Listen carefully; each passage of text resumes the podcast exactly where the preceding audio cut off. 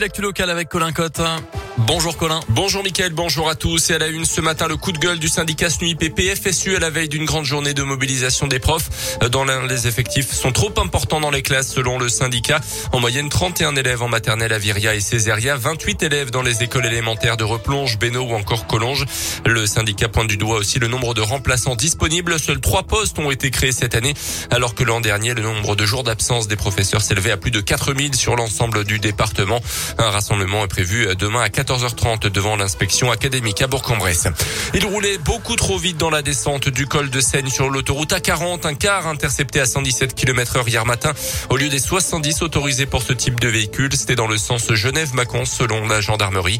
Le véhicule était vide de tout passager. Le permis du conduire du chauffeur a été retiré et le car immédiatement immobilisé. Les transports régionaux bientôt gratuits en Auvergne-Rhône-Alpes pour les accompagnateurs de personnes en situation de handicap. Mesure votée euh, la semaine dernière en commission. Une mesure qui entrera en vigueur le 1er janvier prochain pour les TER, les cars régionaux également.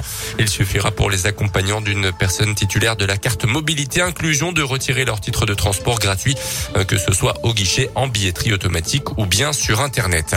À retenir également la venue à Lyon d'Emmanuel Macron dimanche et lundi prochain. Le président de la République va participer dimanche au dîner des chefs à la préfecture du Rhône et le lendemain il se rendra au CIRAL, le salon international de la restauration.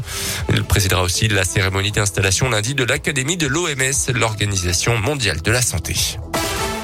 Dans le reste de l'actu, le carton rouge de l'Agence européenne pour l'environnement. La plupart des pays européens dépassent les normes de pollution de l'air. La pollution la plus fréquente au-delà des normes européennes concerne l'ozone avec des seuils annuels franchis dans 24 pays européens. Le dioxyde d'azote souvent lié aux moteurs diesel et aux centrales thermiques est au-delà des limites annuelles dans 22 pays européens, dont 18 appartenant à l'Union européenne. L'Élysée dénonce la négligence et la malveillance de professionnels de santé après la fuite sur les réseaux sociaux du pass sanitaire d'Emmanuel Macron.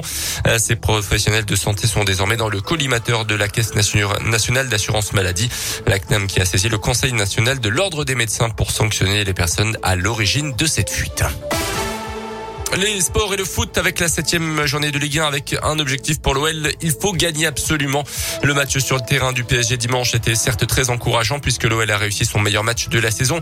Mais le problème, c'est que les Lyonnais ont perdu à la dernière minute et au classement, ils ne sont que neuvième. Alors il faut absolument gagner ce soir contre 3, un promu en Ligue 1 cette année. Les joueurs lyonnais ont fini exténués dimanche après le match contre Paris et un match contre 3 est forcément moins excitant qu'un match contre le PSG, c'est star.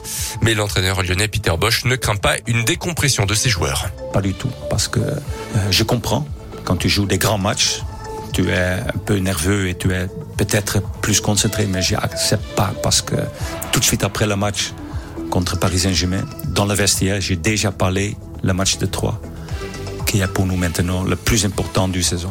OL 3 coup d'envoi de la rencontre à 21h à l'OL Stadium, toujours en foot, mais du côté des filles, cette fois-ci les Bleus se sont fait peur hier en éliminatoire au Mondial 2023, quatre jours après la balade en Grèce et une victoire 10-0.